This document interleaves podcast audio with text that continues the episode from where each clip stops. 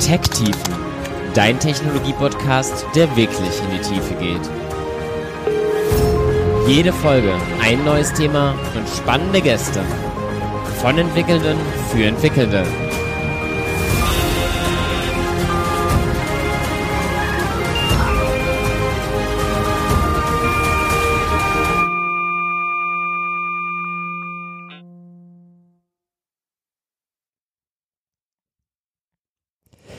Ja, hallo und herzlich willkommen zur 31. Folge von Tech-Tiefen. Im heutigen Thema wird sich alles rund um Daten drehen. Mal wieder. Ihr wisst schon, dass ich Data Scientist bin und dementsprechend häufig mit Daten arbeite.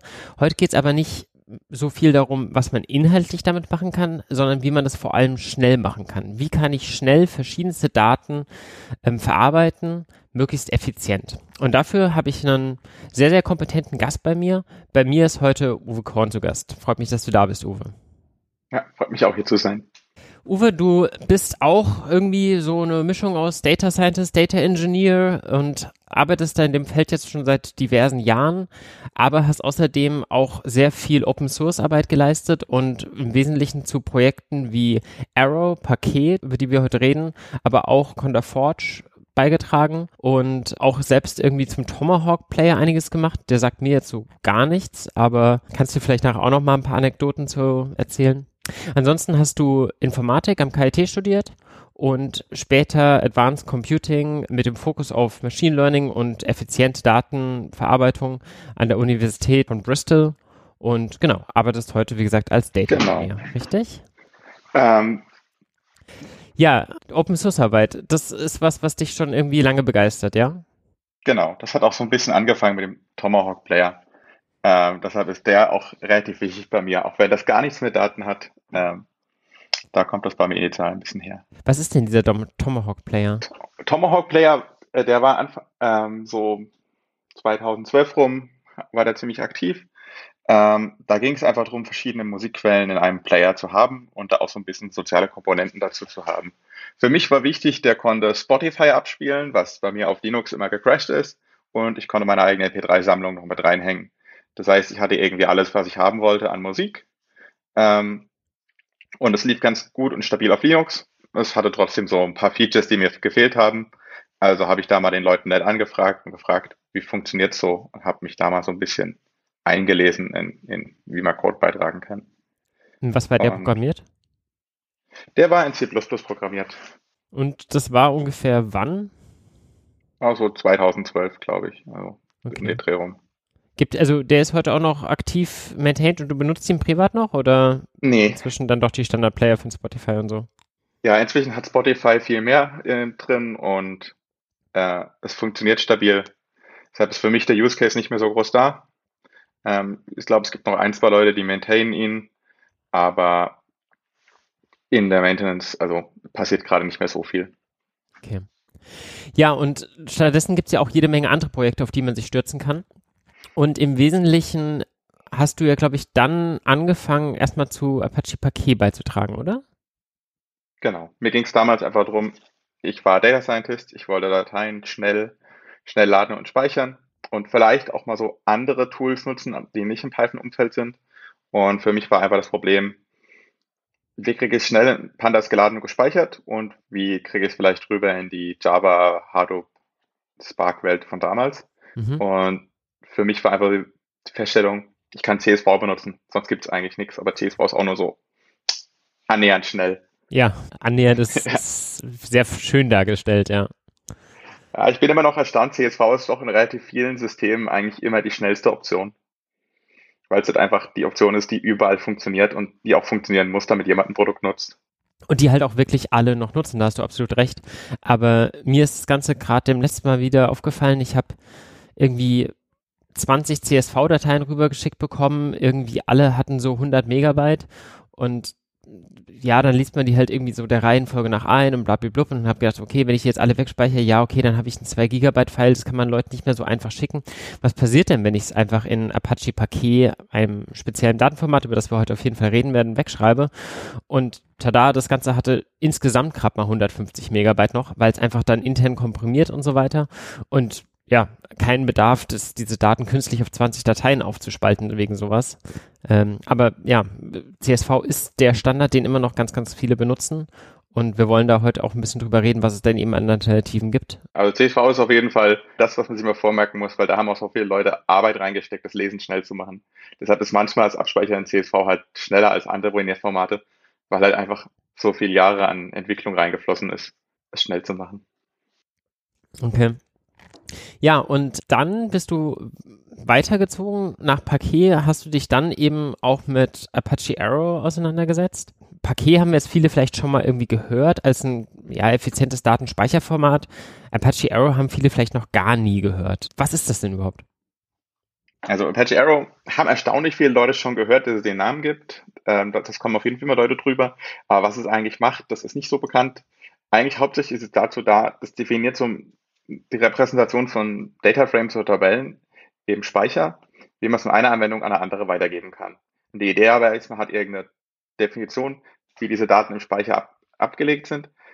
Und viele Projekte nutzen die und dadurch können viele Projekte Daten miteinander austauschen, ohne die Daten groß hin und her transformieren zu müssen.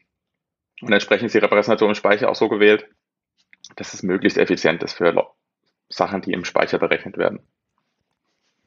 Also Daten dann im Arbeitsspeicher zu halten und sie effizient zwischen verschiedenen Applikationen teilen zu können, wenn ich so ganz grob genau. zusammenfasse.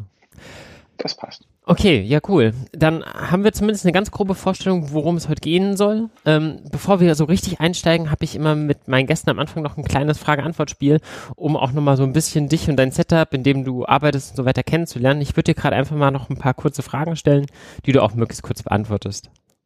Kann ich machen. Ähm, Mac, Linux oder Windows? Äh, Mac vor mir. Bash oder C-Shell? C-Shell. Am liebsten programmiere ich in ähm, Python. Die Rollentrennung zwischen Data Science und Data Engineering finde ich sehr, sehr schwammig. Zufrieden bin ich mit meinem Arbeitstag, wenn ich abends was habe, was läuft. Und unbedingt möchte ich lernen, möchte ich demnächst noch lernen.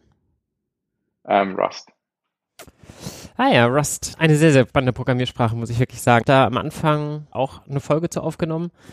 Die kann ich tatsächlich ans Herz legen. Ich fand die damals sehr, sehr cool mit Matthias Endler und hat mich damals für diese Sprache wirklich begeistert von den neuen Konzepten und so, die da drin stecken. Bist du denn so ein Programmiersprachen-Fan, der auch regelmäßig mal was Neues versucht, sich anzulernen, um so den Überblick zu behalten? Oder mehr so der Wunsch? Mehr so der Wunsch. Ich schaue eigentlich in jeder rein. Ich finde mich so gefühlt in jeder einigermaßen zurecht, ähm, weil ich halt auch diverse Sachen mir anschaue, aber ich programmiere dann hauptsächlich doch in Python, in JavaScript und in C++. Und für mich ist selber so, die, die C++-Welt ist, es ist viel, es ist mächtig, aber ich hätte gerne manchmal so ein bisschen mehr Sicherheit, die die Rust eingeben könnte. Deshalb gucke ich da so ein bisschen. Das ist so ein bisschen, das vielleicht mein C++-Teil ein bisschen durch Rust aus, ersetzen könnte. Ja, siehst du da so eine gute Chance für Rust in den nächsten Jahren, sich da auch noch mehr und mehr durchzusetzen oder bist du da eher skeptisch? Ja, ich, ich sehe es optimistisch, weil die Grundkonzepte sind sehr gut. Ähm, die Compiler-Toolchain ist noch nicht ganz so weit ausgereift, wie ich es gerne hätte. Mhm. Ähm, aber dafür macht die Community eine gute Entwicklung in die Richtung. Ja, und ähm, eine Sprache, die sehr, sehr schnell ist, aber halt eben auch sehr, sehr viel Wert eben auf Sicherheit legt. Und ja, da kann man ja fast eine Brücke schlagen, jetzt eben zu Apache Parquet, das erste konkrete Projekt, über das wir mal reden möchten, zur effizienten Datenverarbeitung. Denn Apache Parquet ist sehr schnell, da müssen wir gleich mal drüber reden, legt Dateien auf jeden Fall in der gleich, äh, kleineren Dateigröße ab und versteht intern die Daten aber auch besser als ein CSV, wovon wir gerade geredet haben. Bei CSV schmeiße ich irgendwas rein, es ist Komma getrennt und mehr weiß das Format erstmal nicht. Und bei Apache Parquet ist das ja anders. Genau. Das erste Wichtige ist bei Parquet, ähm, ist, man legt Tabellen dort ab und überlegt Tabellen dort spaltenbasiert ab. Ähm, großartig ist CSV, wo alles zeilenbasiert abgelegt wird. Aber das andere Wichtige ist dort auch bei Parquet, ähm, es ist binär und man sagt auch pro Spalte, was der Typ ist. Das heißt, das ist vorher schon fix definiert. Und damit, dass man die Typeninformation hat, kann man dann im Paket auch weitere Optimierungen machen, dass die Dateien kleiner werden, aber auch nur schneller laden kann. Was sind da die wesentlichen Typen, die es gibt? Also klar, irgendwie Strings wahrscheinlich von einer gewissen Länge, die ich angeben muss? Oder? Nee, also, also grundlegend kann man eigentlich fast alles abspeichern, was man auch in so ein JSON reinmacht. Nur, dass man halt nicht so flexibel wie im JSON einfach alles beliebig mischen kann, sondern man definiert vorher die Struktur. Aber auch so grundlegend, wenn ich jetzt sage, ich habe so eine Sammlung von einer Million JSONs, ich möchte sie als Paketdatei speichern wollen, die JSONs sind alle ungefähr gleich, dann ist es auch so ein typischer Anwendungsfall dafür. Es ist nicht nur so, dass man simpel so die normalen Datentypen hat, wie man sie vielleicht so aus dem Pandas Data Frame kennt, mit Integers, Floats und Strings, sondern es kann auch schon sein, dass es eine Liste von Dictionaries, von Listen ist, die dann wieder irgendwie zwei andere Spaltentypen haben. Also das ist auch in dem Format entsprechend unterstützt. Und so ein, ein, String zum Beispiel wird dann immer angegeben, wie viel Speicherplatz der konkret braucht. Also die, die Zeichenlänge hart reinkodiert oder? Ja, also genau, das steht dann pro Zeile, steht beim String mal dabei, wie lang er ist. Also man muss nicht für die ganze, nicht für die ganze Spalte sagen, es sind Strings der Länge 10, sondern man sagt, es sind Strings und dann speichert man entsprechend ab, wie lang der String ist. Ah, okay, und das wird dann einfach im Nachhinein quasi entsprechend weggeschrieben. Das heißt, in dem Format gibt es dann neben den reinen Rohdaten auch irgendwo nochmal Metadaten, die in der Datei mit weggeschrieben werden. Genau, die Metadaten ähm, liegen eigentlich sogar alle am Ende der Datei, hat den einfachen Zweck, wenn man da Datei schreibt, kann man die Daten einfach reinschreiben. Wenn die irgendwie so im Stream reinkommen, schreibt man sie alle weg, dass sie nicht im Speicher bleiben müssen. Und am Ende kann man dann die Metadaten mit auf den Informationen, was eigentlich drin ist in der Datei, an, ans Ende dran setzen. Okay, das heißt, es wird nicht so einen Header geschrieben, sondern ein Footer als Metadaten. Genau. Ja, das ist auch dann das, das Witzige, wenn man es einliest, sieht man die Datei erstmal von hinten, bevor man wieder von vorne anfängt. Mhm. Ein bisschen ungewöhnlich. Normalerweise hat man Header-Sachen, also so Metainformationen ja immer am Anfang stehen. Warum schreibt man die ans Ende? Genau, das kommt einfach nur daher, dass man dann Teil der Datei schon schreiben kann. Man muss nicht alle Daten, äh, die man in die Datei reinschreiben will, schon haben. Aber man, man, in den Footer schreibt man halt auch Metainformationen rein, was so die minimalen und maximalen Spaltenwerte sind. Mhm. Einfach nur, damit man nur den auslesen muss, wenn man sagen kann, okay, ich weiß schon ungefähr, welche Daten ich sehen will. Ähm, dann kann ich in die Footer schauen und kann mir entscheiden, ob ich die Datei überhaupt angucken muss oder nicht. Ah, also ich, ich suche nach einer maximalen Datei und Paket unterstützt dann auch so eine Aggregation über mehrere verschiedene Paketdateien und braucht dann quasi nicht immer alle durch alle Dateien durchgehen, sondern guckt sich einfach immer nur von jeder der Unterdateien den, in den Metainformationen den Maximalwert an und vergleicht die dann miteinander. Genau, das Paket kommt schon so ein bisschen aus dem Hadoop-Umfeld, wo man auch dann Datenbank-Queries über Dateien ausführen wollte. Und deshalb hat es auch so ein paar Features drin, dass wenn man zum Beispiel so eine SQL-Query drüber ausführt, dass so der Teil der Workloads hinten, den kann man dann auch schon relativ schnell, wenn man irgendwie Datenset rumliegen hat mit 100 Paketdateien oder so, dass man schnell feststellen kann, okay, diese Workloads trifft eh nur auf 10 davon zu. Alle anderen Dateien muss ich gar nicht erstmal die Daten reingucken, sondern kann sich schon direkt weglassen. Deshalb ist es auch so, wenn man Paketdateien hat, ähm, man hat häufig nur eine, wenn man ein kleineres Datenset hat, hat man ein größeres Datenset, fängt man an, mehrere Paketdateien hinzulegen. Ja, das kennt man auch noch irgendwie von so klassischen Big Data Hadoop Data Lakes, wo halt eben man dann irgendwie eine Partitionierung macht nach äh, Jahr, Monat, Tag und dann packt man vielleicht für jede Stunde nochmal eine Datei rein.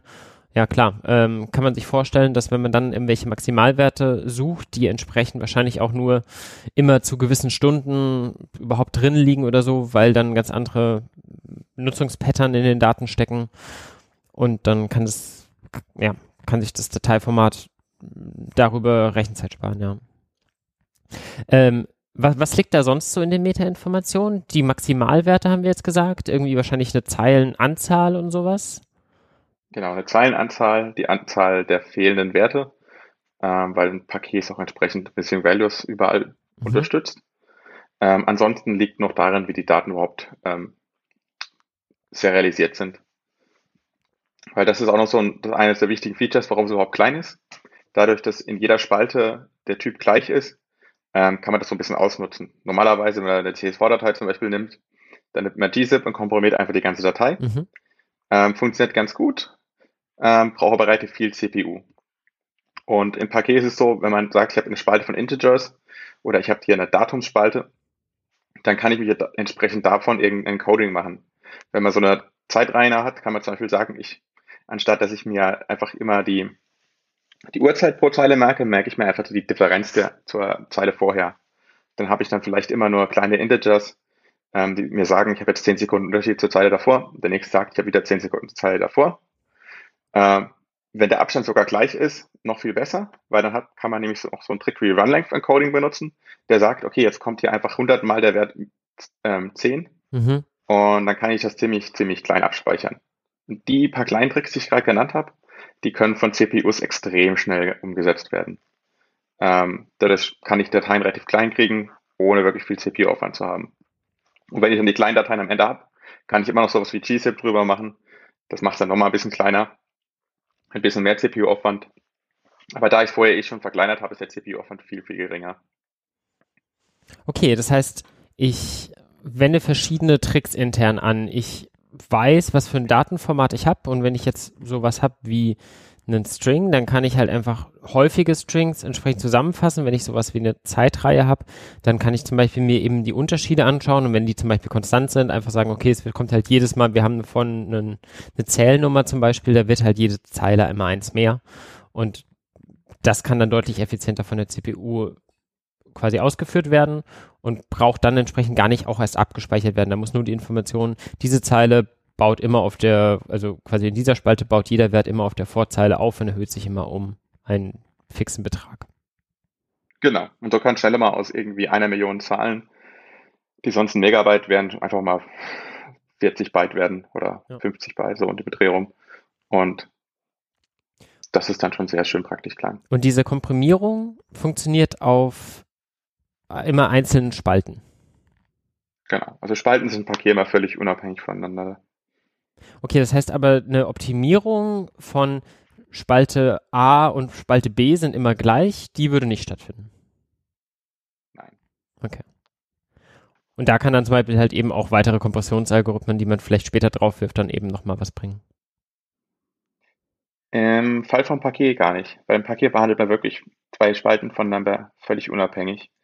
Weil der Trick ist auch, wenn man Dateien hat, man hat vielleicht auch Dateien mit 100 Spalten, dann will man vielleicht auch nur drei oder vier Spalten davon lesen, weil das gerade für den Anwendungsfall, den man hat, nur die relevant sind. Und dann, solange man die Spalten halt unabhängig behandelt, kann man sie auch immer schön unabhängig voneinander lesen. Ja, das sollten wir an der Stelle vielleicht auch nochmal sagen. Also Paket ist ja ein spaltenbasiertes Speichermedium. Ist, hat man sich inzwischen heutzutage irgendwie schon fast dran gewöhnt, ist ja irgendwie inzwischen, ja, irgendwie fast gängig, dass spaltenweise äh, die Daten intern abgelegt werden, aber das war ja mal früher was Neues, was, weil man halt irgendwie festgestellt hat, okay, häufig will ich eben nicht sagen, ich will alle Zeilen zwischen 20 und 50 haben, sondern ich will eher diese und diese und diese Spalte immer komplett haben. Und dementsprechend hat man da halt die Struktur umgelegt und dementsprechend sagt man jetzt auch hier, okay, einzelne Spalten sind unabhängig und dann kann ich halt wahrscheinlich auch relativ kostengünstig neue Spalten hinzufügen zu einem Paket, oder? Nee, Paketdateien selber, wenn sie mal geschrieben sind, sind sie eigentlich fix. Mhm. Das heißt, wenn man noch irgendwas hinzufügen will, muss man eigentlich die Datei nochmal ganz einlesen und dann wieder nochmal neu wegspeichern. Das hat, diese Optimierung hat ja den Trick, dass man beim Schreiben und so weiter ähm, schnell ist. Mhm. Ähm, aber dass man Spalten hinzufügen will, ist halt dadurch halt relativ aufwendig.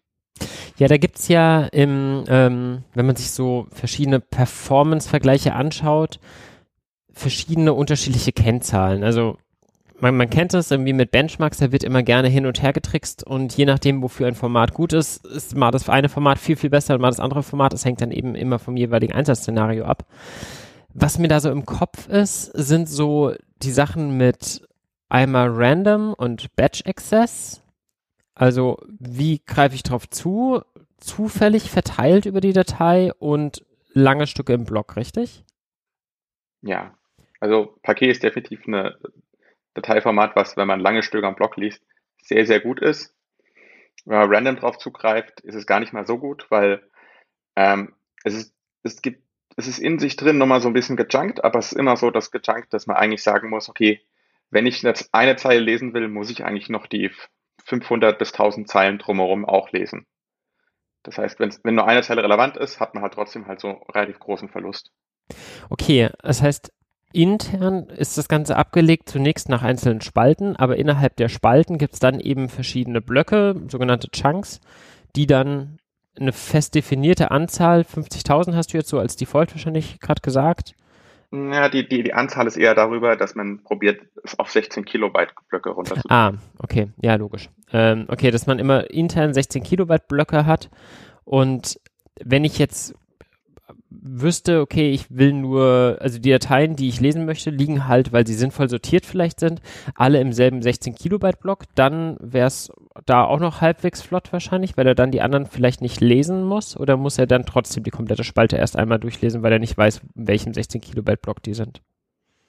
Hm, das geht eigentlich schon. Das kriegt man hin, rauszufinden, in welchem Block das ist.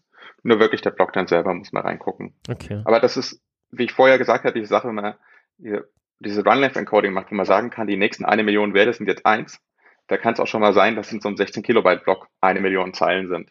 Ist dann relativ schnell zu dekodieren, aber es ist trotzdem halt so, dass in so einem Block kann halt sowas drin vorkommen mhm. und dann hat man schnell mal auch eine Million Zeilen in einem kleinen Block drin. Ja. Wie funktioniert die Zuordnung, in welchem Block die Daten wahrscheinlich sind? Ebenso wie du gesagt hast, indem man das quasi einfach berechnet aufgrund von den Informationen oder steht in den Metadaten irgendwie auch nochmal drin, okay, wir haben so und so viele Blöcke und die Blöcke fangen an mit dem und gehen bis das oder so? Genau, also steht wirklich einfach drin, wir haben in der Spalte gibt es zehn Blöcke. Erster Block geht von Zeile 1 bis Zeile 15.000. Nächster Block 15.001 bis 32.000 oder so. Naja, ah okay. Okay, also anzusiedeln auf jeden Fall eher auf der Batch-Access-Seite, lange Stücke im Blog lesen und schreiben. Aber da sind wir auch wieder beim Punkt. Formate sind häufig dafür ausgelegt, eher häufiger gelesen oder häufiger geschrieben zu werden und je nachdem optimieren sie. Wie ist das mit Paket? Ähm, Paket ist bei beiden eigentlich ganz gut. Mhm.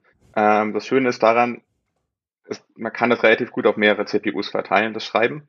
Ähm, das Lesen genauso. Das heißt, hat man gerade im Fall, dass nur eine Datei lesen will, kann man gut sehr, sehr viele CPUs gleichzeitig ausnutzen. Ähm, beim Schreiben ist die Performance ein bisschen schlechter, ähm, gegeben als andere Formate, weil man dort einfach auch ein bisschen mehr Zeit investiert, die Dateien möglichst klein zu machen. Das heißt, die, auf, man geht eher so ein bisschen auf die Read-Performance, weil man davon ausgeht, dass Paketdateien schon einmal geschrieben werden, dann aber Millionen Mal gelesen werden. Ja, und jetzt hast du eben auch schon gesagt, man geht eher darauf, dass, dass man die Sachen versucht, ein bisschen runter zu komprimieren, anstatt sie einfach möglichst schnell nur wegzuschreiben, dass sie auch dann effizienter gespeichert sind. Das heißt, das ist ja auch so ein Trade-off, den so ein Format dann da wählen muss. Ähm, setze ich eben komplett einfach auf die, die Ausführungszeit oder wie wichtig ist mir zum Beispiel Dateigröße und da ist Paket ja auch recht gut, einfach bei dem, wie groß die Dateien sind, ähm, die nachher rausfallen oder habe ich da einen falschen Eindruck?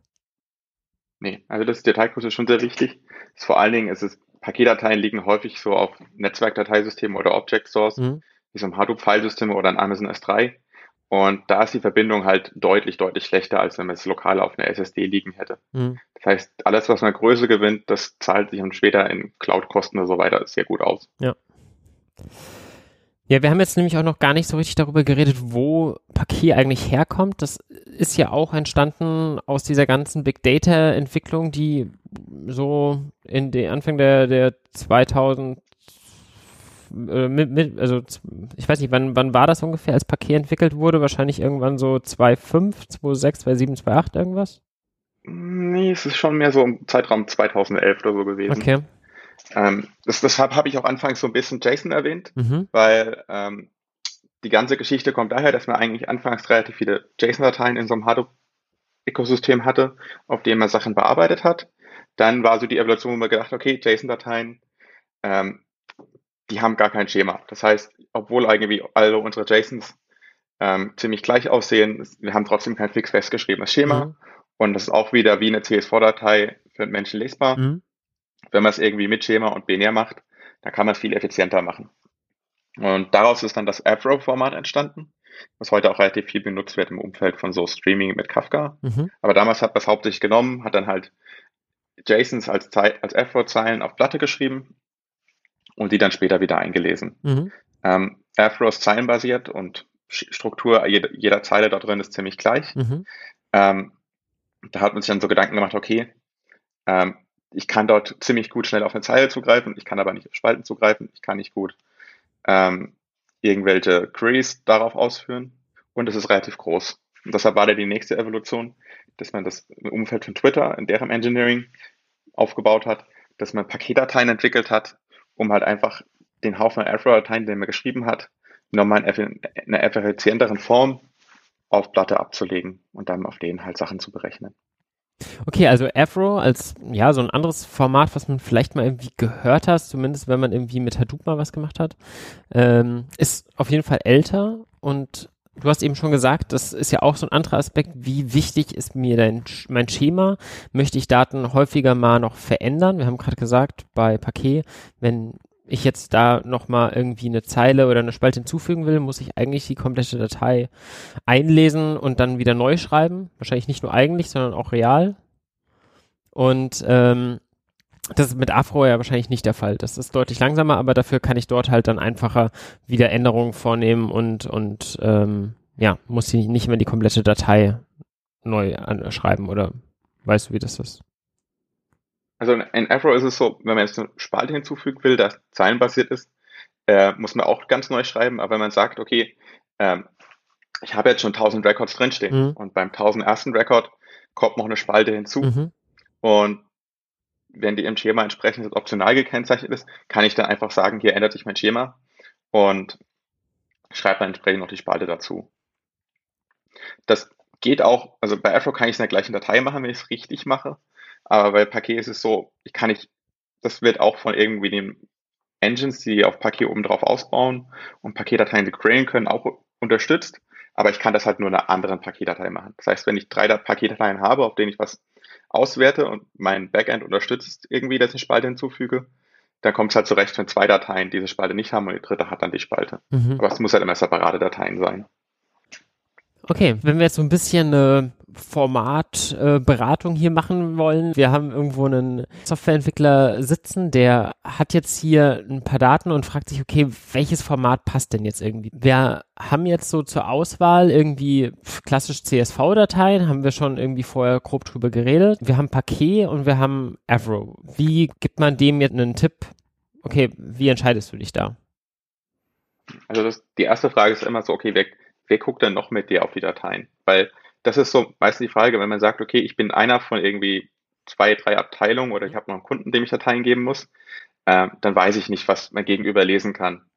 Dann ist es auf jeden Fall so, ich weiß eigentlich mit ziemlich hoher Sicherheit, jeder kann CSV lesen. Das heißt, wenn ich, wenn ich irgendwie was rausgeben muss und ich will, dass der andere es definitiv lesen kann, ohne mich zehnmal anzurufen, dann gebe ich ihm ein CSV, mhm. weil damit kommt er zurecht. Ja. Ähm, wenn ich jetzt aber sagen, ich habe große Datenmengen, die ich en bloc lese und en bloc schreibe, mhm.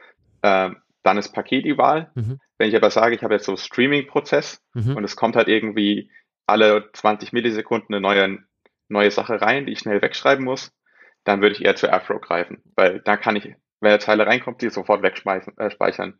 Weil wenn ich ein Paket speichern würde, müsste ich erstmal warten, bis so 16.000, 30.000 Zeilen ähm, zusammen sind und dann kann ich sie erst en bloc wegspeichern. Ja. Das heißt aber auch, ich habe 30.000 Zeilen im RAM, die sind eventuell weg, wenn meine Maschine abstürzt. Ja, ja. Ja, das, das klingt äh, eben logisch, ja. CSV ist der Einfachheit halber Paket, um effizient Daten einfach wirklich wegschreiben zu können und Afro für viele kleine Mini-Batch-Jobs, die, die, wo ständig irgendwie ein Update passiert, da ist dann ein Paket natürlich ungeeignet und ich möchte vielleicht trotzdem was effizienteres haben wie CSV. Ja, macht Sinn. Ähm, dazu gibt es jetzt irgendwie noch alle möglichen anderen Formate, die man mal so gehört hat, die man vielleicht auch, über die wir mal ganz kurz ansprechen können. Ich habe jetzt zum Beispiel noch im Kopf, ähm, OSC war so ein Format, was parallel zu Paket entwickelt wurde und was, glaube ich, eigentlich genau dasselbe machen wollte. Und da haben einfach zwei Teams gleichzeitig dran angefangen zu arbeiten, wenn ich das so richtig im Kopf habe. Ähm, stimmt das und gibt es das noch? Genau, das stimmt so, das gibt es noch. Es gibt beide Formate immer noch, beide haben ihre Vor- und Nachteile. Mhm.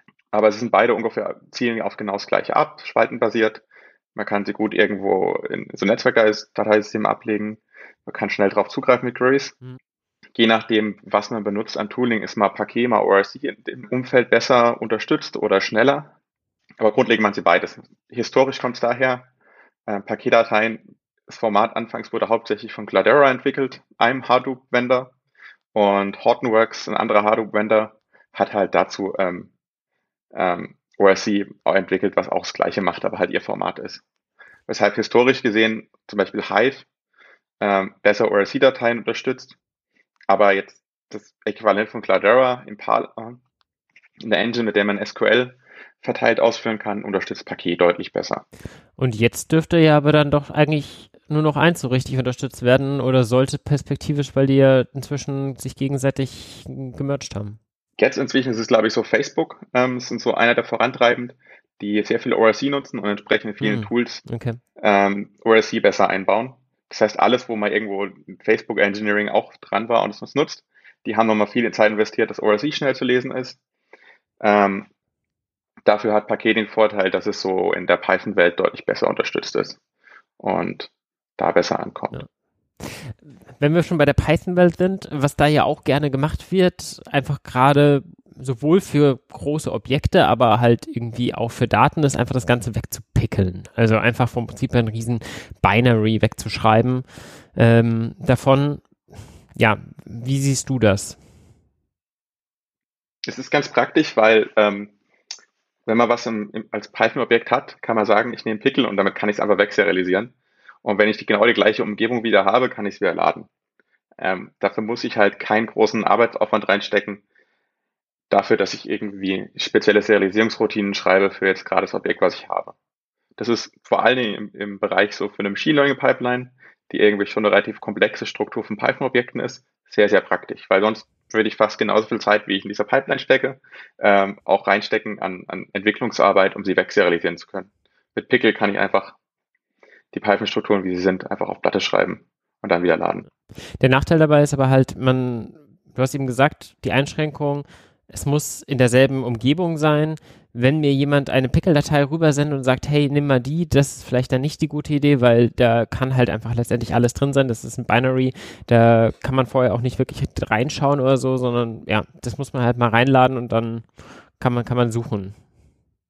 Genau, das ist immer der schöne Fall. Ähm, äh, man hat fast, fast genau die gleiche Umgebung, man hat nur leicht eine Abhängigkeit auf eine neuere Version hochgezogen und die hat dann vielleicht doch in einer Klasse, die wir weggespeichert hat, ein Attribut mehr und dann lädt die Datei nicht mehr oder sie lädt und was noch viel schlimmer ist, speichert vielleicht was Falsches ab, sondern speichert den Wert von einem Attribut im, den Wert im anderen Attribut ab. Es funktioniert, aber es berechnet was Falsches. Deshalb, solange man sicherstellen kann, man hat das Gleiche, ist es super, aber da muss man halt wirklich drauf achten. Ähm, diese Formate werden ja gerne, wenn wir es gerade bei der Python-Welt waren, häufig so in Kombination mit Pandas eingesetzt. Und dann gibt es ja bei Pandas so schöne Routinen wie toCSV, toParquet und so weiter. Da gibt es, wenn man da einfach mal durchschaut, auch noch so ein paar andere, die mir erstmal gar nichts gesagt haben. To, kannst du dann mit Feather was anfangen? Oder Feather, wie heißt das? Feather, das, das kommt aus der Apache Arrow-Welt, ähm, wo wir gleich vielleicht noch zukommen. Ah, ja. Aber es ist hauptsächlich einfach genau die Daten, wie sie in Arrow im RAM liegen, direkt auf Platte geschrieben. Das ist nicht wie Paket, dass es irgendwie gut nochmal komprimiert wird, sondern es ist einfach das, was im RAM ist, auf Platte gelegt, mhm. sodass man, wenn man es wieder laden will, einfach nur die Daten, teilweise kann man sie einfach direkt, ähm, also man kann sie wieder direkt rüber kopieren in den RAM mhm. oder manche Sachen unterstützen auch einfach, dass man direkt die Daten, wie sie auf Platte sind, ähm, auf denen berechnet. Weil da keine Komprimierung, kein Encoding mehr drauf ist.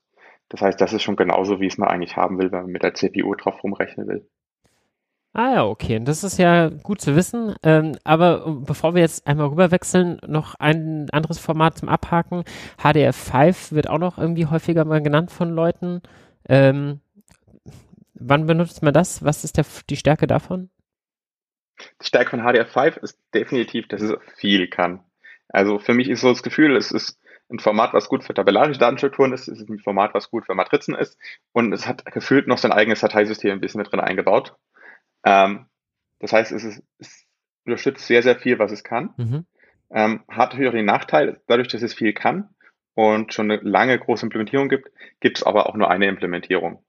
Und wenn man noch eine zweite Implementierung machen will in einer anderen Sprache, dann hat man eine Herkulesaufgabe für sich, weshalb es dann auch entsprechend so jetzt in der Hadoop Java JVM-basierten Welt doch ziemlich schlecht angesehen ist, äh, weil es einfach nur diese eine Implementierung gibt und es schwer ist, woanders einzubauen. Das heißt, und es halt entsprechend viele Features gibt, das man auch machen kann. Das heißt, bei Pickle ist klar, das ist halt eine Python-Datei, die kann ich jetzt nur in Python einlesen. Bei HDF5 ist faktisch auch so, dass ich das eigentlich nur in einem anderen Python-System auch wieder einlesen können werde. Aber man kann das, man kann das generell in der C++-basierten Welt einlesen. Also es gibt relativ viele, die das auch nutzen im, im wissenschaftlichen Umfeld, äh, im Bereich Simulation oder so. Ähm, dort ist es sehr gut und es ist auch sehr, sehr effizient. Das ist das, womit Parquet sich eigentlich auf Python-Seite immer messen muss. Mhm. Ähm, aber es ist halt so in dieser Big Data-Welt, ähm, dort ist es überhaupt nicht gern gesehen.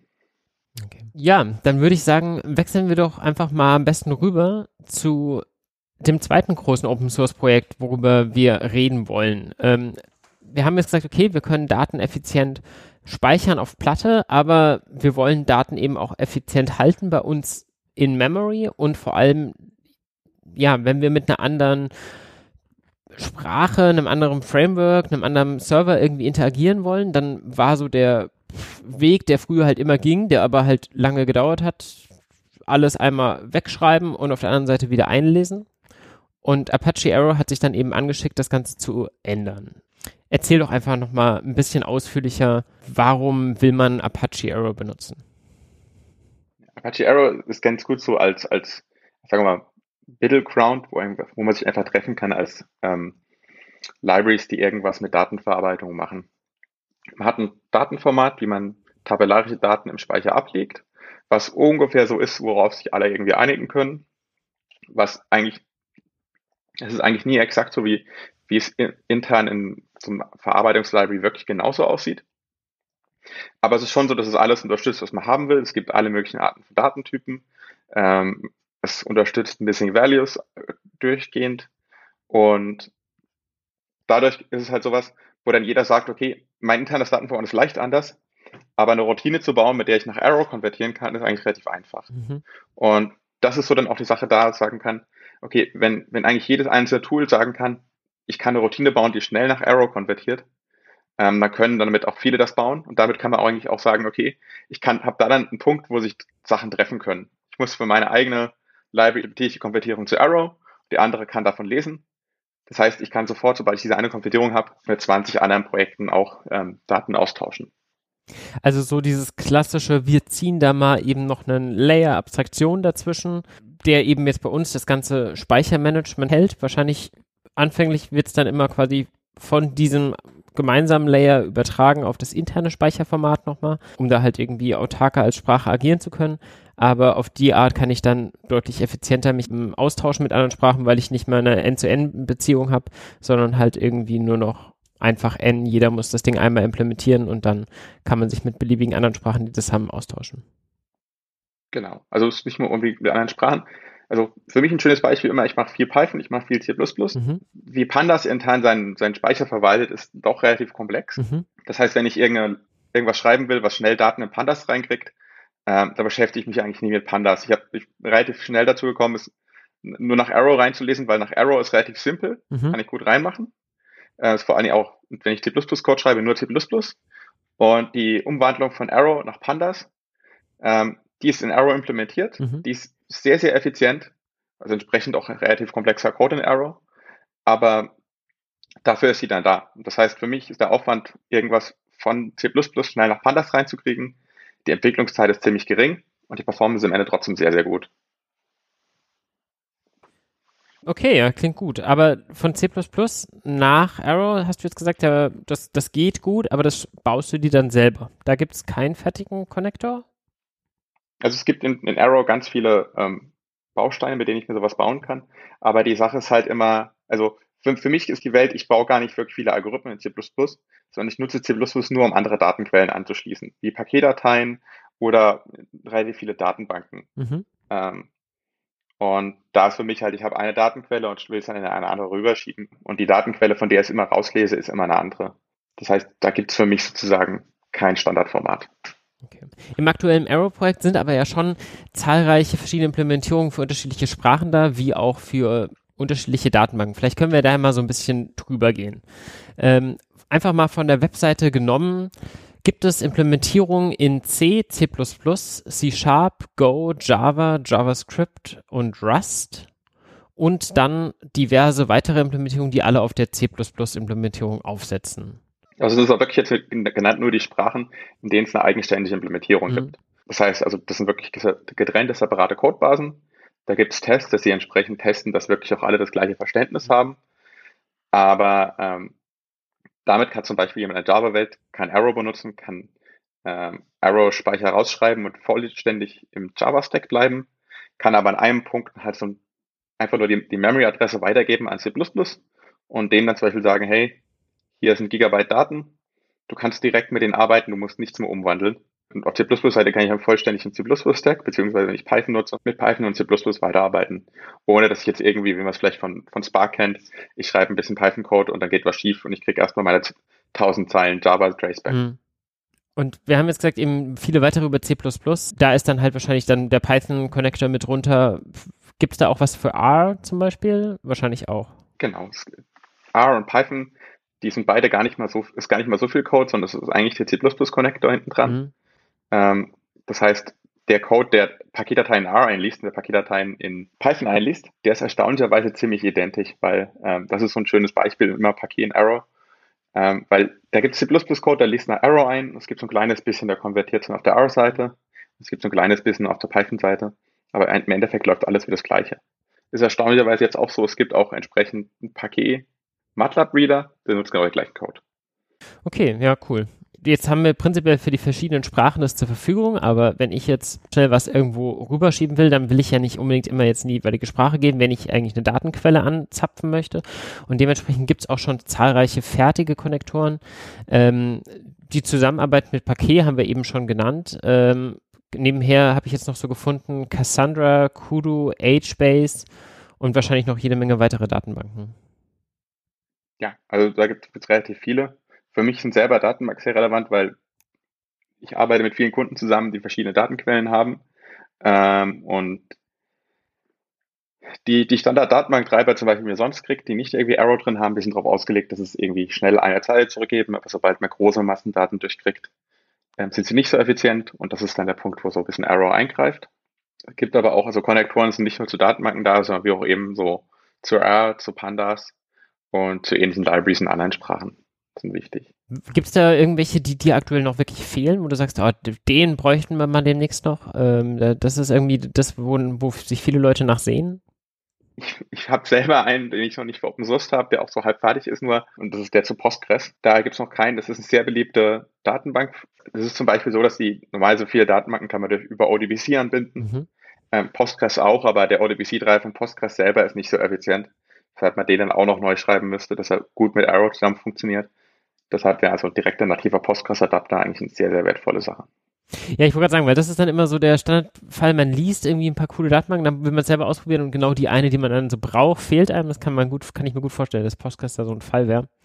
Ähm, ja, wie würde man sich da jetzt behelfen? Man müsste das jetzt aktuell irgendwie selber schreiben oder gibt es dann zumindest einen langsameren Workaround, wie ich das trotzdem verbinden kann? Es gibt den, den Standard-Workaround, der eigentlich immer gut funktioniert. Ähm, in Postgres kann man sich das Ergebnis ähm, entweder so im nativen Postgres-Format ausgeben mhm. lassen oder man kann das Ergebnis sich einfach als, anstatt als Python-Objekte als CSV ausgeben lassen. Und man kann dann in Pandas diese CSV, die man im RAM rumliegen hat, wieder einlesen. Ähm, und das ist erstaunlich schnell. Das ist deutlich schneller, als wenn man den, den, die, den, den nativen Postgres-Support in Python nutzt. Ähm, und gegenüber der nativen Implementierung in Arrow, die ich bei mir nur lokal rumliegen habe, ist es auch nur so ein Faktor 2 langsamer. Das ist schon, schon erstaunlich gut. Ja, das ist eh ein guter Tipp, den man nochmal so mitgeben kann. Ähm, man denkt so über was nach und denkt so, ja, okay, das jetzt nochmal nach CSV rausschreiben, alles auf Platte und dann wieder einlesen, das kann ja nicht schnell sein und dann verwirft man so Gedanken gerne. Aber an so Stellen ist es halt wirklich häufig hilfreich, mal kurz nachzulesen online, was Leute so sagen und dann einfach ein paar Tests zu machen und dann einfach zu messen, weil halt häufig irgendwo durch eine kleine falsche Implementierung oder einen anders gedachten Use Case so viel Zeit verloren geht bei irgendwie so einem Bottleneck-Schritt. Ähnlich wie irgendwie so, ich fahre lieber mit der Autobahn einmal um die komplette Stadt, als irgendwie die 300 Meter äh, Innenstadtstraße dazwischen zu machen, weil ich dann nur im Stau stehe. Ja, und das ist bei CSV halt einfach, die Magie ist halt einfach, es ist zwar nicht das effizienteste, aber es ist halt das weit verbreitete Format. Und entsprechend haben sehr viele Leute da Zeit reingesteckt, dass es wirklich schnell ist.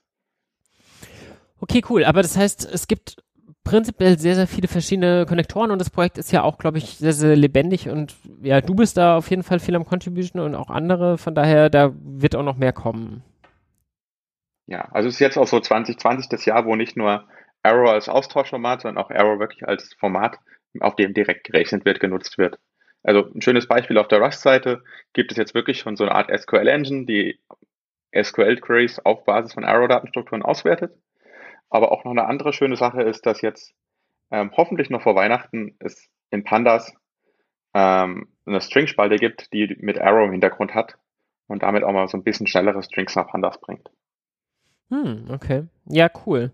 Ähm, allgemein gibt es ja so einige Frameworks, die von Arrows stark profitieren. So ein typischer Fall, den man aus Spark noch kennt, ist Spark kann ich ja schreiben sowohl in Scala Java Welt als auch eben mit Python. Nativ ist das Ganze implementiert mit Scala, aber wenn ich quasi die normale Spark API benutze ähm, in, in Python, dann ist das ja quasi einfach nur die API und im Endeffekt läuft das Ganze trotzdem genauso schnell.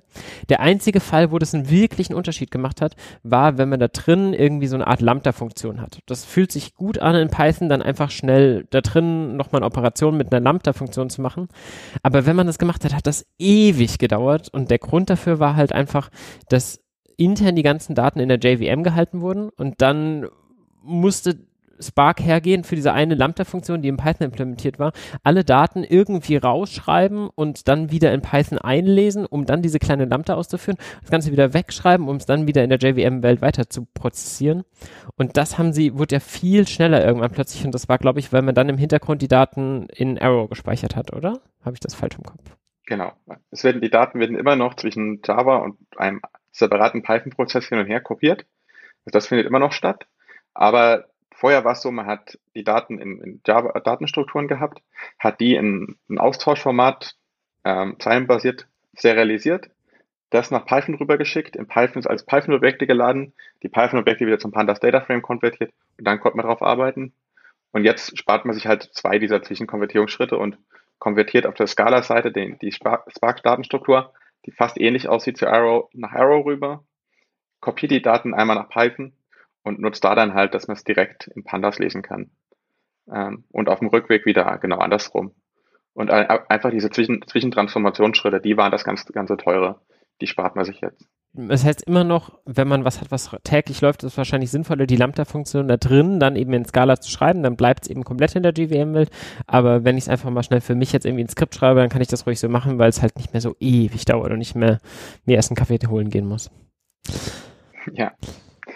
Wir haben ja vorher ausführlich über das Paketformat geredet mit diesen Metainformationen, die unten im Footer geschrieben werden, mit den verschiedenen Blöcken und so weiter, den Datentypen, die da drin geschrieben werden. Apache Arrow hat ja das Ziel, mit möglichst vielen verschiedenen Projekten zu interagieren. Dementsprechend hast du mir schon gesagt, ist es ein sehr einfaches Schema, aber vielleicht lohnt es sich trotzdem, da mal grob drüber zu gehen. Was steht denn da außer den eigentlichen Rohdaten noch in Arrow drin? Wie werden die Daten intern abgelegt? Die Schemadaten sind eigentlich in jeder Implementierung so ihre eigene Datenstruktur. Mhm. Das heißt, die sind gar nicht mal in, also in C++ und in Java sind es verschiedene Objekte äh, mit verschiedenen Strukturen, einfach so, was nativ dort gang und gäbe ist.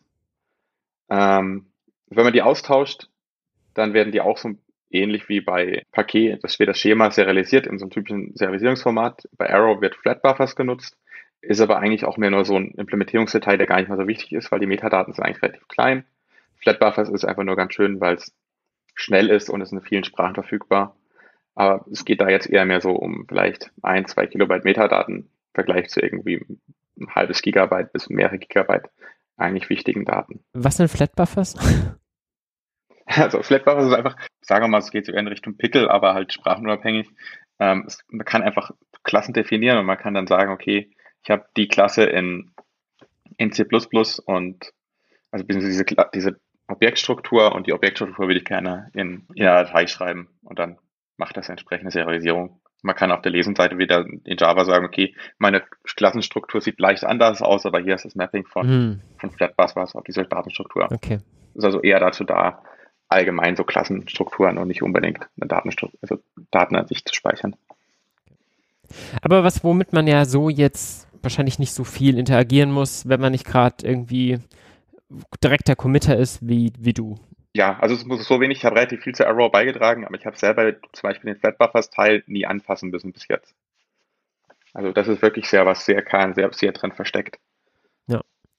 Jetzt bist du ja, glaube ich, auch im, wie nennt sich das, Steuerungskomitee oder sowas von, von Arrow. Aber was sind eure Pläne? Wo soll es da hingehen demnächst mit Arrow? Das ist bei Apache-Projekten immer, das klingt mehr fancy, als es bei anderen Projekten ist. Das ist eigentlich so das Team der Core-Maintainer wo man sich halt drüber unterhält, was man macht, aber hauptsächlich auch die Leute, die einfach Zugriffsrechte auf alles im Projekt haben. Mhm. wo es hingehen soll, ist ein großes Projekt. Das heißt, es gibt verschiedene Leute, die verschiedene Interessen haben. Aktuell sehr aktiv ist die Rust-Seite, weil die dort nicht nur einfach nur Daten austauscht, sondern wirklich viel Datenverarbeitung haben. Passiert aber auf der C++-Seite genauso. Also es geht jetzt eigentlich mehr darum, man hat das Format, man hat es an relativ vielen Stellen angebunden, aber jetzt möchte man nicht nur einfach nur die Anbindung sein, sondern auch Leuten einfach die Möglichkeit geben, das zu nehmen, um darauf zu, was zu rechnen. Also, dass es nicht einfach nur eine Anbindung an Pandas gibt, sondern dass man auch sagen kann, okay, Pandas kann die Hälfte seines Codes einfach auf Arrow basieren und kriegt dadurch halt dann, kann die gleichen Algorithmen nutzen wie vielleicht ähm, die Dataframe-Sachen in, in R, mhm. dass man einen Algorithmus nur noch für ähm, einfach nur noch für Arrow schreibt und dann für mehrere Sprachen einfach den Algorithmus anwenden kann. Ja, okay, das klingt, ähm, klingt charmant. Also auf die Art dann die Sprachenbrücke auch zu schlagen. Aber wenn ich den einmal schreibe, dann ist es prinzipiell egal, wie ich ihn ausführe. Ich brauche halt nur ein System, auf dem der Algorithmus ausführbar ist. Aber wenn ich einen, einen C-Code habe oder so, der ist ja überall ausführbar. Ja.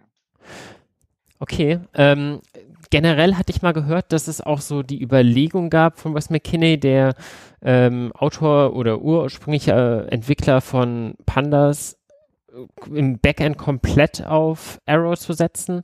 Das ist so nicht mehr der Fall, sondern irgendwie mehr so einzelne Bausteine von, von Arrow nach und nach zu integrieren, richtig? Hm, es ist nicht mehr so, dass es so, so, so einen Schlagwechsel geben wird, dass man sagt, man baut jetzt, es gibt jetzt Version 1 und man macht dann Pandas 2 und das macht, basiert nur noch auf Arrow, aber es wird so nach und nach eingebaut. Also es kommt jetzt damit, dass man Pandas demnächst Strings auch auf Arrow basiert haben kann. Mhm.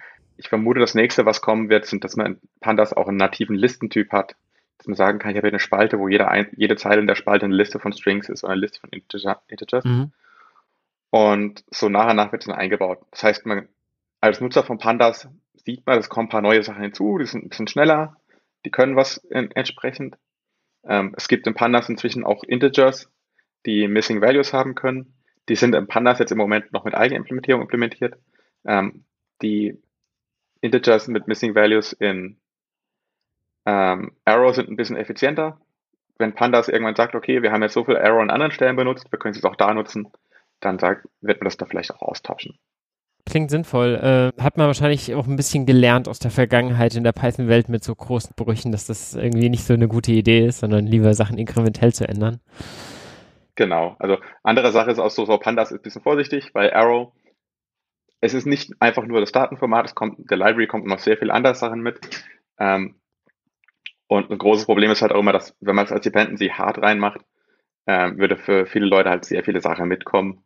Und das würde dann entsprechend für die, die, die simplen Anwender von Pandas das Leben deutlich schwieriger machen, weil sie halt noch entsprechend so ein großes Paket mehr installieren müssen. Und da muss selber Arrow, Arrow auch noch ein bisschen reifen dafür.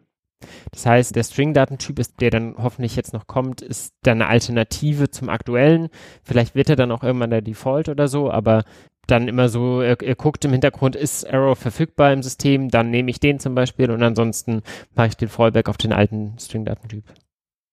So ähnlich wird es laufen, genau. Also für die Leute, die größere Datenmengen haben, für die wird es ganz klar sein, Arrow zu nutzen, aber mittlere Datenmengen sagt man sich, okay, der Aufwand ist mir jetzt nicht unbedingt wert oder ich kann es eh hier nicht installieren. Ja dann nimmt man die alten noch.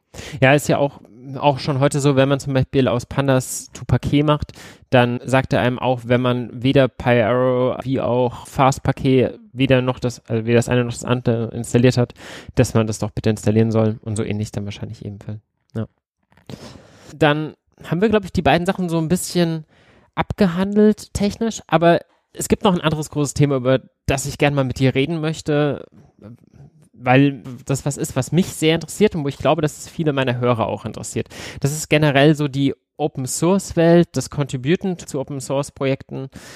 Ich glaube, wir alle, die in dem Bereich arbeiten, schätzen das, was uns Open Source bietet, so die offene Kultur, das Diskutieren, die Chance, prinzipiell in den Quelltext gucken zu können und zu verstehen, was passiert da und natürlich auch einfach Dinge einfach mal nutzen zu können, ohne komplizierte Lizenzthematiken und so weiter.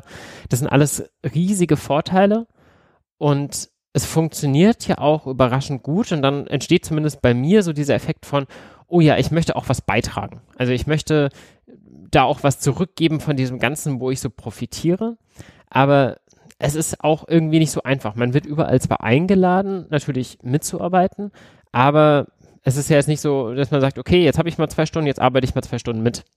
Wie hast du das denn gemacht? Wie lief das bei dir? Weil du hast ja wirklich in verschiedenen Open Source Projekten committed. Wie lief das bei dir? Also bei mir war das anfangs so, das war wirklich dieser Tomahawk Player, der war wichtig, weil das einfach, da hab, war glaube ich nicht mal das erste, wo ich was beigetragen habe, aber ich hatte ein Problem, ich wollte irgendwie das besser haben und da war einfach, das war einfach eine Ansammlung an Leuten, die ziemlich nett und gut und freundlich waren und mir einfach gezeigt haben, wie das funktioniert, wie ich beitragen kann. Ähm, und die haben mir auch gesagt, also gut Tipps gegeben haben. Das heißt, da war für mich einfach so, der erste Einstiegspunkt war ziemlich einfach gemacht, weil einfach ich gerade auf die richtigen Leute getroffen bin, die mir halt geholfen haben, da reinzusteigen. Ich glaube, so der Anfang ist wirklich gut, was beitragen kann. Das ist richtig, richtig schwierig. Man muss erstmal so verstehen, wie das irgendwie alles miteinander funktioniert, welche Tools da wichtig sind, wie man mit Leuten zusammenarbeitet, die man noch nie gesehen hat und vermutlich erst mal längere Zeit auch nicht sehen wird. Da war das für mich dann ganz wichtig. Und da war auch das Coole dann irgendwann, ähm, ich habe mich viel mit ihnen unterhalten, habe viel online gemacht, aber da sie so Projekt des VLC-Players sind, ähm, ist man dann auch als einer der Hauptbeitragenden dann einmal im Jahr zur VLC Developer Days nach Paris eingeladen worden und da hat man halt die Leute auch mal echt gesehen. Das war dann halt so wirklich sehr, sehr glücklich für mich, dass ich da mal mitgekommen bin, das gesehen habe und Leute mir geholfen haben, da reinzukommen. Okay, das heißt, die Kommunikation war dann nicht nur über irgendwelche GitHub-Issues oder so, sondern dann hat man schon irgendwie mit den Leuten auch mal persönlich einen Videocall gemacht. Nö, also das, die, die Kommunikation war, bis ich mal in Paris war, war sie immer über GitHub-Issues oder über, über, über Chat. Das heißt, es hat lange gedauert. Das war halt gerade in dem Fall waren es halt nette Leute, die entsprechend wussten, wie man mich halt motiviert kriegt. Ja. Ja gut, ich glaube, das sind so zweierlei, die zusammenkommen müssen. Auf der einen Seite braucht man ein Projekt, was auch entsprechend offen ist für neue Entwickler und ähm, ja nicht irgendwie schon zehn alteingesessene Leute drin hat, die halt irgendwie das Ding maintainen, die sich gegenseitig blind kennen und verstehen und eigentlich auch gar keine wirkliche Lust haben, da jetzt neue Leute gerade einzuarbeiten, weil das läuft gerade so. Das gibt es ja vielleicht auch, gerade mit sehr reifen Projekten. Aber ich glaube, bei vielen Open Source Communities ist es ja wirklich so, dass sie sich händeringend sehen nach Leuten, die mitarbeiten. Ähm, Gerade bei kleinen Projekten läuft einem das, finde ich, sehr über den Weg. Ich hatte zum Beispiel selber mal eine ganz schöne Geschichte von einem Framework, was ich so getestet habe, Guild AI. Das ist so zum Tracken von Machine Learning Experimenten. Und da habe ich einfach nur erstmal ein paar interessierte Issues quasi aufgemacht, wo Sachen nicht funktioniert haben und ein paar Fragen gestellt und halt ausführlich meine Fehler reportet. Und dann hat mir der Entwickler geantwortet recht schnell und hat sich halt irgendwie total gefreut, dass man da mal was macht. Und genau, und da gab es noch einen Online-Chat, Jitter, das ist ja so eine Slack-Alternative, wo man einfach ein bisschen leichtgewichtiger mal reinschauen kann. Und dann hat man da mal mit der Person geschrieben und schwuppdiwupp hat die Person mich irgendwie mal sonntags gefragt, ob ich mal Zeit habe, um eine Stunde mit mir Online-Call zu haben, weil er wissen wollte, wie ich sein Projekt benutze. Dabei hatte ich eigentlich noch nichts zu beigetragen und habe das auch bis heute nicht, außer ein paar Issues zu machen. Aber weil er sich wirklich so gefreut hat, dass da mal Leute sind, die das aktiv benutzen und da, die da irgendwie kritische Fragen stellen. Also es gibt, glaube ich, schon viele offenherzige Communities. Aber das andere, was dazu, glaube ich, noch gebraucht wird, ist so diese Eigenmotivation, da jetzt auch wirklich mal Zeit reinzustecken, weil vielleicht ein Problem einen selber so sehr bewegt oder man halt irgendwie die Zeit hat. Wie viel Zeit hast du da am Anfang erstmal reingestellt, bis du das erste Mal irgendwo wirklich einen Merch Request oder sowas final abschicken konnte? Hm, würde mal sagen, es war sicher so zwei, drei Tage Vollzeitarbeit, bis ich das drin hatte. Äh, war für mich damals war ich mit Tomahawk Player, weil ich war Student und da hatte man noch entsprechend ein bisschen die Luft, das zu machen. Ähm, ich sehe jetzt, wenn man halt Vollzeit arbeitet, muss es entsprechend halt schon irgendwie, also es ist schon immer ein deutlich schwieriger Aufwand, sowas da reinzukriegen, weil man muss nicht nur das Problem verstanden haben, sondern man muss auch so ein bisschen generell von dem Projekt halt verstehen, wo man beiträgt. Wie, was läuft das? Was sind die Sachen, die man zum, zum Einstieg braucht? Und wenn ich jetzt was beitrage, wie wollen sie es denn eigentlich sehen? Und dann ist auch immer die Sache, da muss auch erstmal jemand Zeit haben, sich das anzuschauen. Ja, klar. Bevor man dann Feedback kriegt. Ja, je nachdem, wie gut die Bild-Dependencies und so weiter dokumentiert sind, kann das auch eine Sache sein, die halt immer viel Zeit in Anspruch nimmt. Das zwei, dreimal versucht mit Projekten und ich bin aber noch nie bis an den Ko Punkt gekommen, dass ich dann wirklich so einen, einen nennenswerten Merch Request dann mal sagen konnte, hier, ähm, ich habe dabei immer mal mit angefangen. Es hat bei mir dann nicht so funktioniert. Wie lief das bei dir dann weiter? Also Tomahawk Player war so eine Eigenmotivation und danach, da warst du dann schon im beruflichen Kontext unterwegs. War das dann so ein Stück weit über die Arbeit, dass du dann was gebaut hattest, was du einfach open sourcen wolltest oder wie, wie kam deine Beteiligung bei Parquet? Ähm, dann der Arbeit habe ich erstmal nichts Open Source mäßig gemacht, ähm, habe dann irgendwie ein, zwei kleine Bugfixes irgendwo noch beigetragen, aber Paket kam halt daher, dass ich halt, das war halt der große Need gesehen, dass wir halt wirklich so ein Datenaustauschformat gebraucht haben, was halt irgendwie effizienter als CSV oder portabler als HDF5 ist. Mhm. Und da hatten wir halt so eine Art 10% Time, die habe ich halt dann mehrere Wochen lang dafür ausgenutzt, halt irgendwie da was in die Richtung zu bauen, mal so einen Prototypen zu machen, zu zeigen, hey, wenn man nach Paket schreibt und so weiter, es geht eigentlich so von der Aufwand, das Schreiben zu implementieren. Ähm, aber was am Ende rauskommt, liefert halt entsprechenden Mehrwert. Dann habe ich es aber auch auf der Arbeit auch mit relativ viel Aufwand erstmal noch pitchen müssen, dass man wirklich da auch Zeit rein investiert, dass es der Firma wirklich was bringt, dann nochmal mehr Zeit da rein investiert. Paket ist jetzt, sagen wir mal so, es ist, hat viel Überzeugungsarbeit gekostet, weil entsprechend halt auch viel Zeit dafür gebraucht wurde, das zu implementieren. Hat sich am Ende glücklicherweise gelohnt, aber das ist, glaube ich, so fast sogar die schwierigste Variante, wenn man irgendwie reinkommt, von der Arbeit aus Open Source zu machen, weil es ja was ist, was man halt nicht nach zwei Wochen irgendwie den Mehrwert sieht, sondern man muss schon mal ordentlich was rein investieren, weil es halt ein nicht so simples Dateiformat ist, was erstmal auch nicht nach einer Woche Arbeit dann gleich zeigt, hey, es ist zehnmal schneller oder so. Ja, klar. Also weil es dann auch wirklich was sowas Generelles an der Stelle ist. Ähm, wobei man natürlich schon auch sagen muss, ich, also ich kenne das von diversen Firmen, die intern so eine Art eigenen Forge betreiben, ähm, weil sie irgendwie eigene Sachen haben, die sie einfach handhaben wollen und wo sie dann auch ich glaube gar nicht so, weil sie es nicht anderen zur Verfügung stellen wollen, sondern weil sie halt so diese Autarkheit haben wollen und vielleicht so ein bisschen die Angst auch, das in der Öffentlichkeit zu machen und da irgendwie Fehler zu machen. Aber dann quasi unabhängig weiterentwickeln und dann immer wieder neue Versionen reinpullen müssen und sind dann immer drei Versionen hinten dran und ähm, das ist eigentlich für alle Beteiligten nicht, nicht angenehm. Kennst du das auch von Firmen, wo du mal warst, dass die so interne Forks betreiben, so in der Art? Das kenne ich eigentlich jede Firma, wo ich war und jede Firma, die ich irgendwo treffe, dass sie sowas hat. Ähm, weil es ist teilweise die, die Fix ins Upstream-Projekt reinzukommen, ist halt wie gesagt das Schwierige. Man muss halt das Upstream-Projekt verstehen, man muss es aufsetzen können. Lokal das mal schnell zu forken und es zu fixen, das geht eigentlich relativ fix. Ähm, nur halt das, was dann später kommt, dass man den Fork wieder updaten muss. Das ist das, was dann der Aufwand ist. Aber dann hat man leider schon den Fork. Ja. Und dann muss man ihn mitziehen, bis man es halt upstream irgendwo reinkriegt. Ja. Ähm, ich ich komme inzwischen ganz gut zurecht. Deshalb mache ich relativ viel einfach, wenn ich irgendwo einen Bug sehe, Upstream Fix.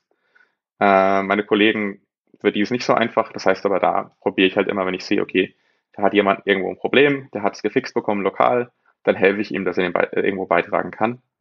Ähm, heißt aber auch nicht, dass man es unbedingt sofort relativ schnell dort beigetragen kriegt.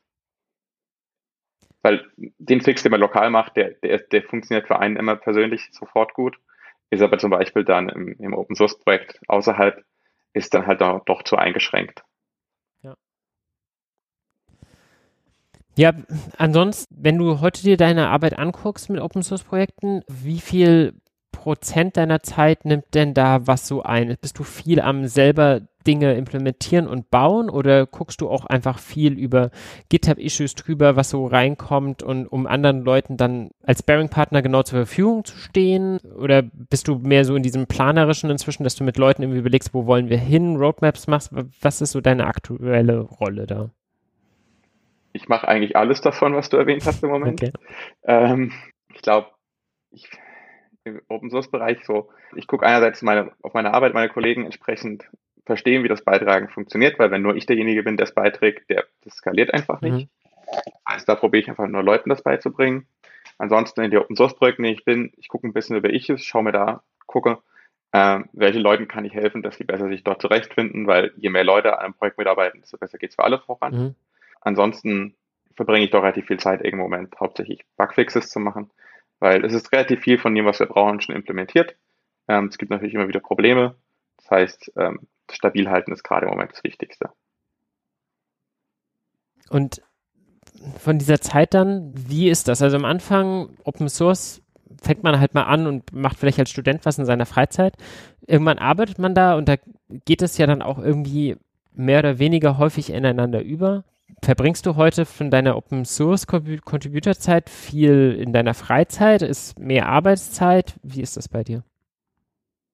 Es ist mehr Arbeitszeit. Also ich habe mir vorgenommen, strikt kaum Freizeit dafür zu nutzen. Alles, was Freizeit ist, so, wird edit bei mir am Ende im Blogpost. Deshalb kann man auch in meinem Blog immer ungefähr sehen, wie viel Freizeit ich für Open Source benutzt habe. Mhm.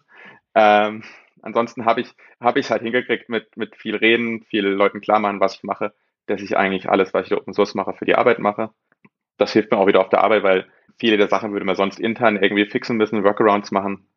Ähm, anstatt dessen machen wir es halt einfach upstream. Wir können halt immer auch dadurch schnell auf Sachen updaten. Ja. Das heißt aber im Umkehrschluss halt auch, meine Open Source Sachen, die ich mache, sind auch sehr fokussiert auf die Arbeit. Das heißt, ich kann mir nicht ganz so frei aussuchen, wo ich was contribute. Ja. Wie ist es denn in beim Paket und beim Apache Arrow Projekt, gibt es dort Leute, die vom Projekt irgendwie bezahlt werden können? Gibt es dort irgendwo einen Support über NumFocus, das mir jetzt so ein Begriff ist, was ja versucht, mehr und mehr Open Source Projekte aus der Python-Welt zu fördern? Ähm, es gibt ja noch andere Projekte, glaube ich, ähm, die auch versuchen, irgendwie Geld in diese Open Source Welt so ein bisschen reinzubekommen. Ähm, ist da Paket und bei Arrow oder Arrow mit drin? Ähm, bei Paket Arrow gibt es von Wes McKinney die Firma Ursa Labs. Mhm. Die wird von verschiedenen größeren Organisationen, die auch diese Tools nutzen, bezahlt, mhm. dass die einfach da als Maintainer da sind, Entwicklung machen, auch so ein bisschen fokussiert auf das, was die, was die Geldgeber entsprechend gerne haben wollen. Ähm, es gibt noch diverse andere Firmen, die Arrow nutzen, die es als Komponente bei sich drin haben und deshalb auch beitragen. Ähm, Im Arrow-Umfeld ist NumFocus gar nicht mal so aktiv, weil es ein Apache-Projekt ist, andere Foundation-Names drinsteckt. Aber was jetzt zuletzt gerade rauskam, es gibt die Chan Zuckerberg Initiative. Die fördern relativ viele Open Source Projekte und die fördern zum Beispiel auch Arrow damit, dass es da jetzt so eine Art, wie heißt das, Gesellenvertrag oder sowas gibt, wo einfach Leute sich melden können und sagen können, hey, ich bin Student, ich will demnächst Vollzeit arbeiten, aber ich würde gerne diese Open Source Welt sehen, dann kann man dort für ein Jahr, Jahr angestellt werden im Projekt und kriegt dann entsprechend von zum Beispiel Ursa Labs Leuten Mentoring, wie man so ein Projekt arbeitet, was die Struktur ist, also lernt man einerseits das technische Beitragen, aber auch andererseits die soziale Komponente, wie so ein Open Source Projekt funktioniert. Das klingt, finde ich, nach einem sehr guten Ansatz. Also gerade so ein bisschen FSJ-mäßig. Ähm, ich möchte irgendwie was nach, nach der Uni jetzt nochmal irgendwie nicht direkt in das ganz Standardberufsleben einsteigen. Ich weiß vielleicht nicht, welche Firma und so und will erstmal Kontakte knüpfen. Und den Leuten, die zum einen vielleicht noch, mit einem nicht ganz so hohen Gehalt ganz gut klarkommen, als auch ähm, einfach neu sind, wissbegierig und so weiter, dann direkt in diese Open-Source-Gemeinde ranzuführen für ein Jahr mit dem harten Cut-off, okay, dann musst du halt einen anderen Job machen, aber die sind ja dann so sozialisiert, dass sie auch wissen, wie funktionieren die Diskussionen in so Open Source Gruppen. Die sind schon mit gewissen Projekten verbandelt, haben so diese Einarbeitungskosten weg und werden dann wahrscheinlich auch über die Arbeit weiterhin irgendwie da beitragen können. Das halte ich für eine sehr geschickte Strategie. Also man darf also diese generell auch einfach die, dass man im Projekt drin ist und die Leute kennt, auch nicht unterschätzen, weil mir hat das sehr geholfen, weil ich halt in anderen Projekten auch bin. Ich, ich wusste da auch teilweise wenig fragen muss. Leute kannten mich selber und dann kriegt man auch manchmal selber Hilfe. Und wenn man halt so ein bisschen generell in der Community, so großen Community drin ist, hilft es auch einem zu navigieren, wenn man irgendwie Probleme hat. Ja. Ähm, dafür sind so Sachen halt auch sehr gut, weil sonst kommt man da rein, man weiß nicht, also wenn man irgendein Problem hat mit so einer Software, man macht einen Bug-Report, aber man weiß eigentlich gar nicht, habe ich es beim richtigen Projekt gemacht? Habe ich die Leute richtig gefragt? Ist da drin, was die eigentlich brauchen? Und das Verständnis hilft dann extrem viel weiter. Dann. Ja. Weißt du, wie das bei den anderen Leuten sind, ähm, ist um dich rum? Geht, geht es denen ähnlich, dass die auch einfach bei einer Technologiefirma angestellt sind, die sich es halt erlauben können, ähm, Leute so ein bisschen darüber quer so, zu finanzieren und halt einfach darüber ein bisschen Einfluss auf die Open Source Projekte zu bekommen, wo sie sich hinentwickeln und eben dementsprechend die Leute quasi eigentlich nicht fürs Open Source Projekt offiziell arbeiten, weil sie von jemand anderem bezahlt werden, aber einen nennenswerten Anteil ihrer Zeit der Firma dann quasi ins Open Source Projekt stecken und damit ja dann doch so ein bisschen Open Source bezahlt über eine Firma machen. Ähm, ist, geht, geht es den meisten dort so oder gibt es da auch noch ganz andere Konzepte? Nee, also die meisten sind so, dass es eigentlich irgendwann irgendeiner Firma angestellt sind, die die Arrow zum Beispiel als Kernkomponente bei sich drin hat. Ähm, das so, zum Beispiel schönes Beispiel Arrow Contact, es gibt die Firma Dremio, die haben eine, auch eine SQL Query Engine. Die nutzen sehr stark einfach Arrow intern, um ihre Sache schnell zu bekommen. Ähm, Nvidia zahlt noch relativ viele Leute, weil sie ähm, Sachen wie Data Frames auf GPUs haben mhm. und die basieren aber auch intern auf Arrow. Das heißt, die sind wirklich Leute dort eingestellt im Kontext, denen wirklich das wichtig Fokus ist. Mhm. Bisschen anders geht es aus. Ich glaube, Pandas ist zum Beispiel so gut gefördert dadurch, dass ähm, es zwei, drei Leute gibt, die arbeiten bei Firmen, wie zum Beispiel Two Sigma, die nutzen sehr, sehr viel Pandas. Da, da kann, kann sich Two Sigma verleisten, ähm, dann den Pandas-Maintainer zu zahlen, weil sie sagen, hey, das ist so wichtig für uns, ähm, auch wenn es unseren Competitors hilft, es hilft uns genauso viel, dass es einfach da am Leben bleibt, leisten wir uns das so. Für mich ist jetzt so, ich bin jetzt eher eine kleiner wo es nicht so viel ist da drin, so hart. Aber ähm, das heißt für mich, ich muss ein bisschen mehr kämpfen, dass ich die Zeit aufwenden kann, dass ich das machen kann. Umkehrschluss heißt aber auf die Firma, dass entsprechend man sieht, dass es von der Firma überhaupt Leute gibt. Mhm. Und für mich ist auch sehr relevant, ich will einfach sehen, wie das Zeug angewendet wird. Für mich wäre es jetzt ein bisschen langweiliger, wenn ich bei einer Firma arbeiten würde, wo ich Arrow baue, um damit Arrow als Library benutzt wird. Ich habe halt direkt die Anwendungsfall, wo Leute mit, wo meine Kollegen alle mit Pandas arbeiten und dort dann auch wirklich dann die, die High-Level-Probleme sind. Okay, das heißt, du bist eigentlich mit dem Konzept, dass du da einfach so ein bisschen aus deiner Eigenmotivation und dafür kämpfst, ein bisschen der, der Außenseiter ähm, und hast halt mit Quantco zum Glück eine Firma, die das dann einfach so unterstützt, aber der gängigere Weg ist eigentlich, dass es große Player sind, die halt einfach ein Stück weit kernkompetente ihres Produkts sind und dann auch wahrscheinlich die Leute mehr oder weniger vor allem in die Richtung fokussiert arbeiten. Genau, weil es ist so, so muss ich halt irgendwie, ich muss halt immer raussuchen, rechtfertigen für so kleinere Sachen, dass ich das machen kann. Mhm. Es ist sehr, sehr hilfreich am Ende, dass ich halt jetzt relativ viele Leute kenne, relativ einfach weiß, wo ich gucken muss. Aber an den Punkt zu kommen, dass man so weit kommt, das ist relativ viel Aufwand. Deshalb habe ich gut Verständnis dafür, dass nicht irgendwie jeder Entwickler äh, in meiner Position sich viel Zeit in Open Source äh, rein investiert. Aber ich kann es jedem empfehlen, das zu machen. Aber es ist halt so relativ schwerer Punkt, an dahin zu kommen. Ja. Aber dann reden wir doch mal, wie man das jetzt am besten hinbekommt.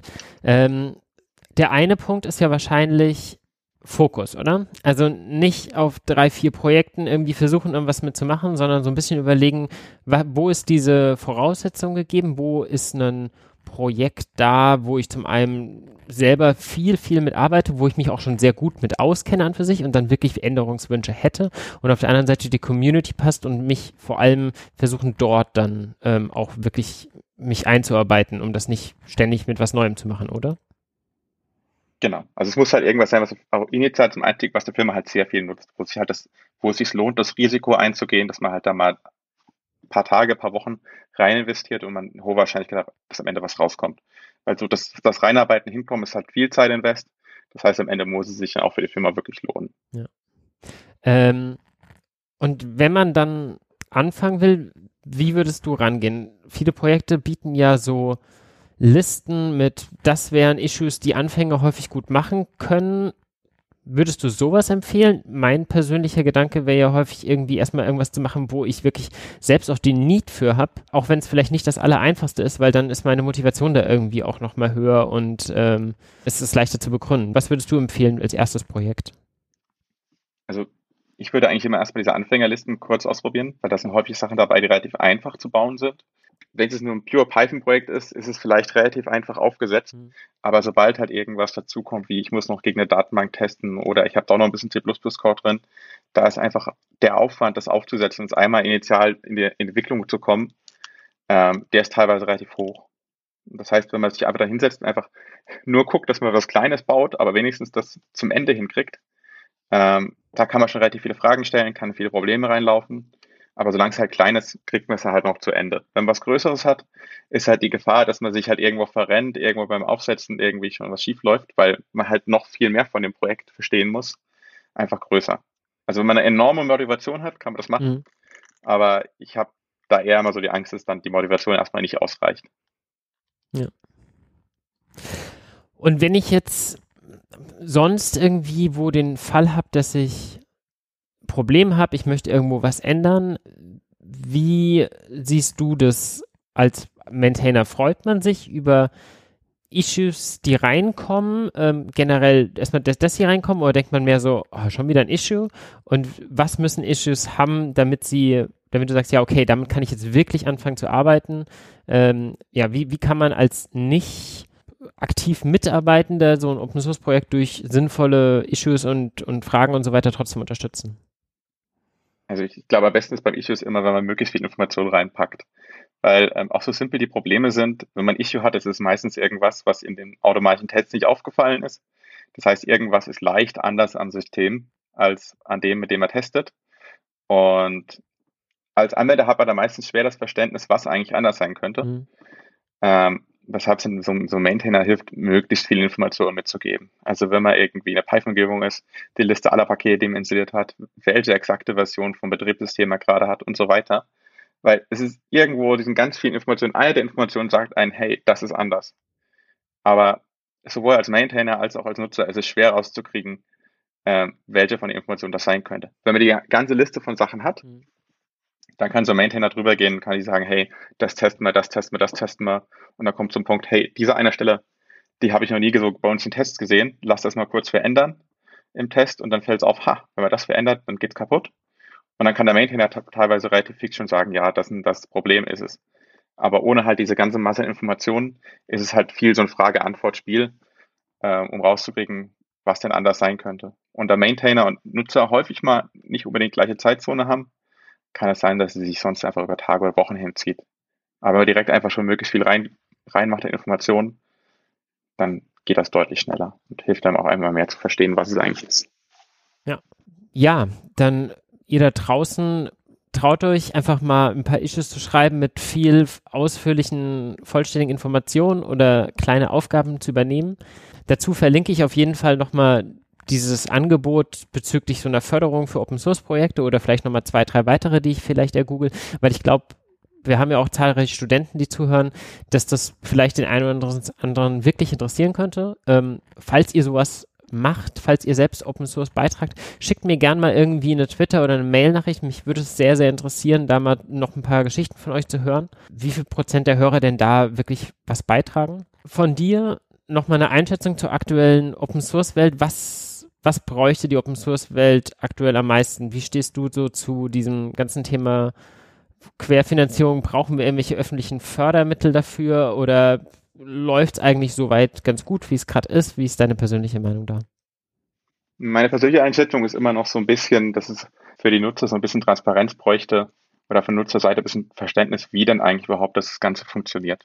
Ich glaube, es ist so 80, 90 Prozent der Nutzern gar nicht klar, wie überhaupt das funktioniert, dass da Open Source Sachen da sind, wer dann eigentlich was fördert und wie man eigentlich das fördern könnte gibt relativ viele Angebote, es gibt relativ viele Sachen, wie es entsteht, aber es ist doch relativ komplex und am Endeffekt sind es halt doch einige Leute, die ordentlich viel Zeit investieren, die von irgendwelchen Stellen dann finanziert werden, aber das zu verstehen ist einfach sehr, sehr komplex. Ja. Ja, okay. Ähm, Gibt es denn da nicht irgendeine Meta-Organisation, die da auch Open Source Projekten bewusst hilft, das, das zu verstehen und da die richtigen Töpfe zu finden? es gibt schon viele, aber ich wüsste jetzt an der Stelle nicht zum Beispiel, wo ich jemanden sagen, jemand, der da gerne Informationen haben will, wo ich ihn hinschicken würde. Okay. Ja, auch da, wenn, wenn da irgendwelche Hörer Tipps haben, immer her damit. Ich freue mich über euer Feedback. Leite dann auf jeden Fall auch alles weiter an dich, Uwe. Genau, und sehr schön, dass du dir neben deiner ganzen Zeit für Open Source Projekte auch heute die Zeit genommen hast, uns noch ein paar Sachen zu erklären, sowohl technisch als auch aus der Open Source Welt. Vielen, vielen Dank dir. Und ich hoffe, den Hörern hat es auch gefallen. Mir hat es auch gefallen, hier da zu sein. Ich hoffe auch, Hörer gefällt's und verstehen's. Gut, dann bis zur nächsten Folge. Ciao. Ciao.